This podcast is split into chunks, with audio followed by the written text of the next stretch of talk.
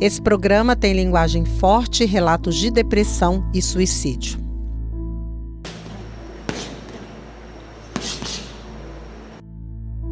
É, eu já me sentia isolada, me sentia excluída, diferente das pessoas, diferente da família, como se eu fosse a ovelha negra.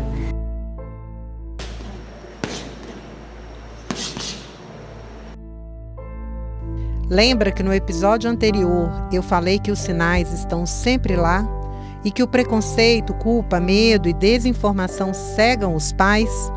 Pois é. No quarto episódio do especial sobre saúde mental do podcast Repórter Record Minas, eu te convido a conhecer a história de duas meninas que, junto com suas famílias, estão vencendo a depressão infanto-juvenil. Eu sou Nalu Saad e esta é mais uma produção da Record Minas.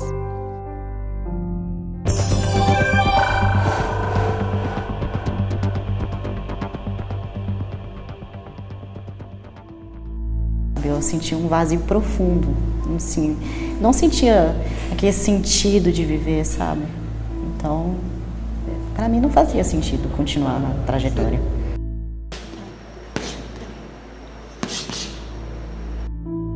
Tentei me matar, só que minha mãe não deixou. Ela chorou desesperada para não não cometer esse tal ato. Só que eu já tinha chegado no fundo do poço, já não sentia vida, eu não conseguia ver a cor em volta, sabe? Eu não sentia alegria em minha volta. Então eu já queria terminar ali, que para mim não fazia sentido continuar. Essa que você acabou de ouvir é a Kemily Luiza Ferreira e eu fui até a cidade de Matozinhos, na região metropolitana, para conhecê-la. O município tem quase 38 mil moradores. Lá, eu encontrei uma cidade em sua rotina normal de uma segunda-feira. Mas na pequena casa do bairro humilde, eu me deparei com uma mistura de ansiedade, alegria e medo. Ainda na calçada, eu vi a Kemily e a Siné esperando a nossa equipe. Uma cerca de arame, um pequeno portão de madeira e uma horta nos separam. De onde estava, eu podia sentir a tensão. Era a primeira vez que a mãe e a filha iam conceder uma entrevista sobre a depressão que um dia caiu como um raio sobre a família. Entre os 13 e os 15 anos, a Kemily tentou esconder sua dor. A tentativa de suicídio fez a mãe dela, Cineia Ferreira, entender que o poço em que a filha afundava era bem mais fundo. Porque ela já é muito fechada. Então ela retrocedeu muito mais. Ela não saiu do quarto, ela não conversava mais direito. Até então achei que seria normal, coisas de adolescentes, né? Depois a gente trabalhar, pandemia, ela não é muito de colegas, né? Eu achei que seria por esse sentido. Só que na verdade não era. O alerta quase sempre vem de alguém, digamos assim, de fora, professora, parente, amigo, vizinho. No caso da Kemily, o sinal veio do padrinho. Na verdade, quem percebeu foi o padrinho dela foi nos Dias das Mães, foi nos visitar por saudade dela. E ela foi abraçar ele e ele ficou olhando para minha cara e olhando para ela. Olhava para o braço, olhava para Eu não entendi o sinal dele. Ele pegou, fez e olhou para ela. Aí que eu fui perceber. E na hora que você viu, você falou o que com ela? Eu só abracei ela e chorei. Só. Não tive nem palavra para perguntar. Os pais de uma criança com depressão podem passar anos sem perceber a doença, mas quando enxergam, não fecham mais os olhos, nem para dormir. Então aí me veio a preocupação maior, porque eu saí para trabalhar. Eu falei, gente, vai chegar um móvel encontrar minha filha morta. Aí eu comecei a esconder faca, tesoura, tudo que era cortante, para tudo. Eu comecei a esconder dentro de casa, por medo, que né? eu saía cedo, o pai dela saía cedo, ela ficava sozinha a gente chegar em casa e encontrar ela morta.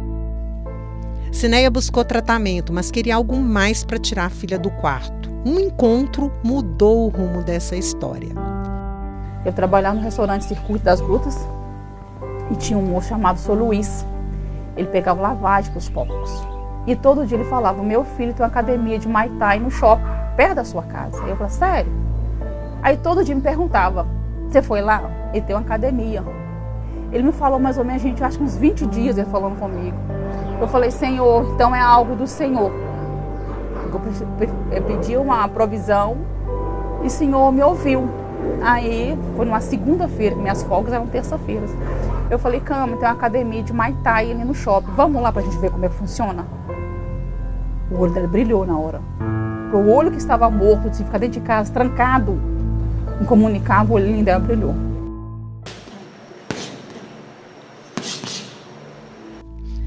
O filho do seu Luiz, o treinador Samuel Brutus, identificou logo a depressão da menina, mas ele viu nela uma campeã. E ele ainda se emociona ao lembrar. Presta atenção, dá até para ouvir o sorriso dele ao mesmo tempo em que escutamos as batidas dos socos e chutes dos treinos da Kemily ao fundo. Fica até meio bobo. É, é, sentimento de pai, sabe? Eu vi como é que ela chegou frágil e hoje o tanto que ela melhorou, o tanto que ela é, é se encontrou, sabe? tanto que ela é, é, é, saiu daquela. Ela chegava com uma, uma nuvem negra, sabe? Assim, você via que era alguma coisa é, é lá dentro, porque ela sempre teve um sorriso muito assim, mas você via que lá dentro ela estava machucada. E hoje não, hoje ela hoje ela está bem, então eu, eu me sinto realizada. Cineia viu Kemi, a filha do quarto, virar Kemily, a monstrinha, campeã brasileira de kickboxing e uma das maiores promessas do estado no Muay Thai. Agora ela vive outros medos eu fiquei apreensiva, porque ela não tinha, né, a, a maldade do tantame, essas coisas. Eu fiquei assim. Não, o que acontecer é isso mesmo. Se você ganhar ou não, já é uma evolução. Você está indo. Você está evoluindo. E sempre falo com ela, o que acontecer, a vitória positiva ou negativa, você está de parabéns. Você é o meu orgulho. A gente nem sempre tem que ganhar, perder faz parte do nosso crescimento. Então, a primeira, eu fiquei assim. Agora, hoje não. Falar, ah, você vai lá, vai bater, bater, bater. E, e eu fico ansiosa, porque quando ela viaja, a maioria é o sábado. E eu trabalho ao sábado às vezes. Eu ponho Samuel doidinha. Manda mensagem, aí, aconteceu? E aí, tem vezes que eu mando mensagem, e como é que foi a luta? Dá meia hora e fala, ela ganhou. Fala, ah, esquenta a cabeça. mas, mas é bom. Estamos as duas mães e uma adolescente que conhecem essa dor gargalhando. Nosso riso é de alívio pela Kemily e de esperança para os pais que enfrentam a depressão infantil. Os caminhos são muitos e existem. Eu queria ouvir você falar para um pai ou uma mãe que esteja enfrentando uma depressão infanto-juvenil. Não desanima não, confia no seu filho. Não desanima. Porque para tudo tem uma solução. É só simplesmente pegar a mão dele e confiar. Falar, filho, eu estou contigo. Não perca a fé, não perca a esperança.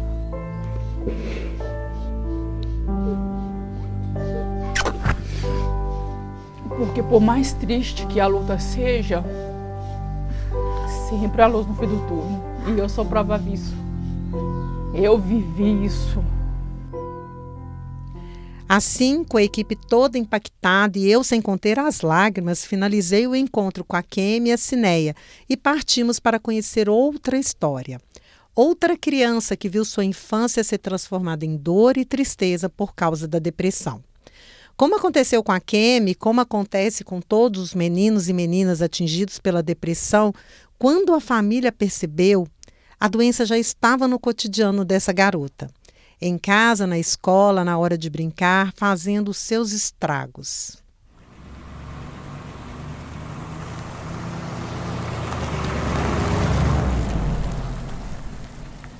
Terça-feira, 7 de janeiro de 2020, 21 horas e 29 minutos. Chove muito.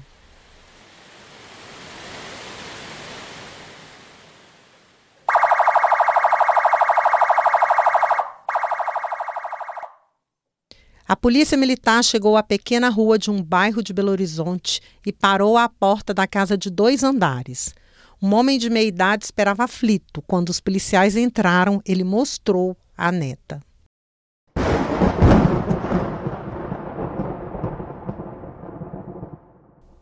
Eu achava minha filha muito nova para ter depressão, mas é cada vez menor a idade das crianças atingidas pela doença. A menina que os policiais foram socorrer naquela noite chuvosa completava 11 anos e 7 meses naquele dia.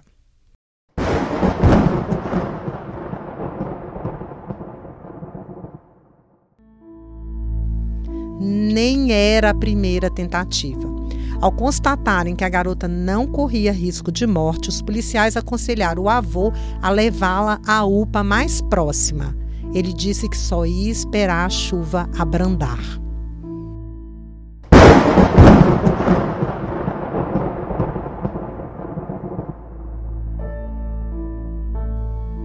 Eu salvei esse boletim de ocorrência em meu computador como uma menina de 11 anos. A sua idade me chocava. O relatório oficial datava de três anos atrás, por isso eu me perguntava: estaria viva? Às vésperas do Dia das Crianças do ano passado, quando ainda produzíamos esse podcast, eu encontrei a menina de 11 anos. Hoje ela tem 15 anos e falou com a nossa reportagem, mas sem ser identificada. Vamos chamá-la de Maria e ao seu pai de João. Às vezes, a gente está sentindo uma coisa, a gente não tem com quem falar, não tem como falar, não tem como demonstrar.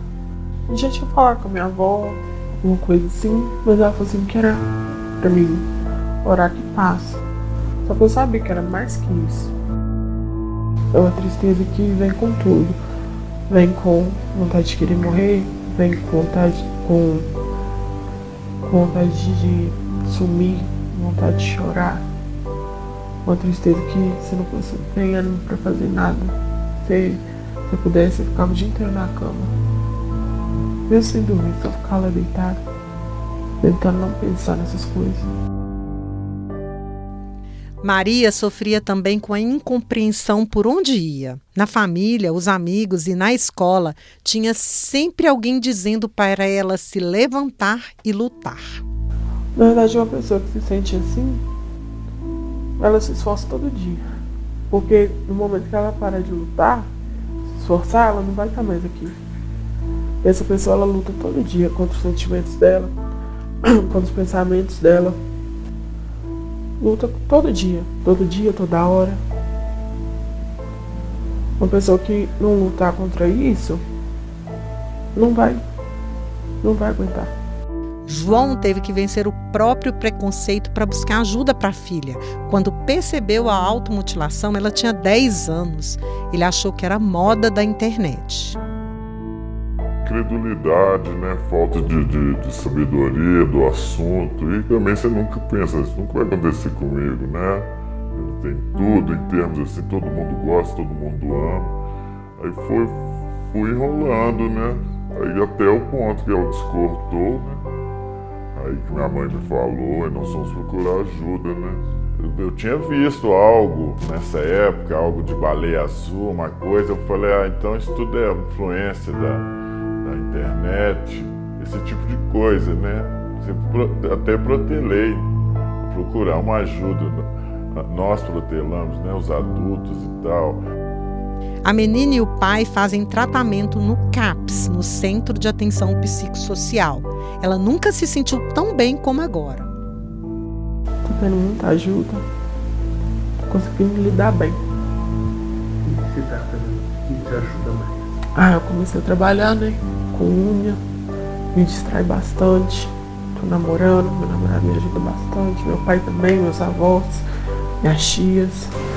Todo mundo me apoia bastante que eu preciso. Além da doença, Kemily e Maria enfrentaram os professores, os colegas, as provas. No contexto escolar, para elas seria mais fácil ter um câncer. Não seriam julgadas por terem adoecido, como acontece com as crianças com depressão.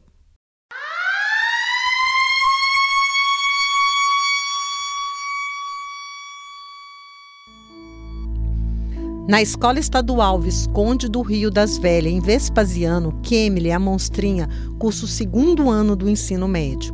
A aluna que antes era considerada estranha virou celebridade depois de se tornar estrela do kickboxing e do muay thai. Ela tem se demonstrado bem mais forte de quando eu conheci ela. Ela, depois que ela começou a treinar muay thai, ela que já comentou comigo que isso ajudou bastante na fase de dificuldade dela, de depressão, ansiedade. A Agatha Fernandes estuda na mesma escola que a Kemily e só tem 16 anos. Mas quem a escuta falar da depressão pensa que já é adulta. Ela gravou com a gente uma semana antes da Copa Mundial de Kickboxing na Argentina, onde a Kemily faturou os três primeiros lugares em todas as categorias que disputou. O clima de torcedores eufóricos pré-campeonato ficou pesado quando abordamos a depressão entre crianças e adolescentes. Eu tenho percebido que a porcentagem de adolescentes que sofrem com ansiedade e depressão tem aumentado demais por falta de apoio. Porque muita gente leva isso como piada, como brincadeira, enquanto deveria estar levando isso a sério, com um acompanhamento médico para ver se a pessoa consegue ter mais estabilidade em qualquer tipo de situação. Essa sensação de desamparo atinge também quem está no comando das escolas, em especial as públicas e nos anos finais do ensino médio. Piorou depois da pandemia, que eu diga o diretor Rafael Santos. E se a gente conseguir trazer, é, envolver as áreas de psicologia, seja via o FMG, seja as outras faculdades, poder dar uma assistência na escola ou algum polo que os municípios possam estar liberando fazer esse trabalho contínuo, para estar ajudando a escola também a fazer essa análise. Porque a gente é professor, a gente trabalha, a gente tem sinais, mas eles são mais preparados para fazer uma análise e até um diagnóstico para estar repassando para o Estado, para quem for o caso. O Rafael não sabe, mas existe um curso online para ensinar educadores e profissionais de diversas áreas a lidar com crianças e adolescentes com foco na saúde mental. O curso foi criado pela Fiocruz em parceria com a Unicef. Eu vou deixar o site aqui na descrição do podcast, mas quem quiser acessar, o endereço é www.unasus.gov.br barra cursos barra curso. Um dos conceitos fundamentais desse curso, que é entender que saúde mental é um tema tão complexo que a gente precisa trabalhar todo mundo junto, em rede, com a mesma compreensão de que a saúde mental ela inclui não só o adoecimento, mas principalmente a promoção do bem-estar dessa faixa etária e também que a gente não vai dar conta de lidar com esses casos e de todas as, as providências e os encaminhamentos que eles demandam se a gente não trabalhar em conjunto a partir desse entendimento comum. A boa notícia é que mais de 62 mil pessoas já fizeram o primeiro módulo e 20.300 pessoas foram certificadas por terminarem o sexto módulo e fazerem a avaliação final. Ou seja, há muito trabalho, mas temos muita gente se movendo para ajudar as nossas crianças e adolescentes. No próximo e último episódio, nós reunimos depoimentos de adolescentes de diferentes partes do Brasil e realidades sociais, desde comunidades indígenas, passando pela periferia até em escolas particulares. Você vai conhecer algumas das ações já existentes que podem nos ajudar a vencer os principais desafios. Por fim, vai entender as questões que o Ministério da Saúde precisa responder sobre o assunto.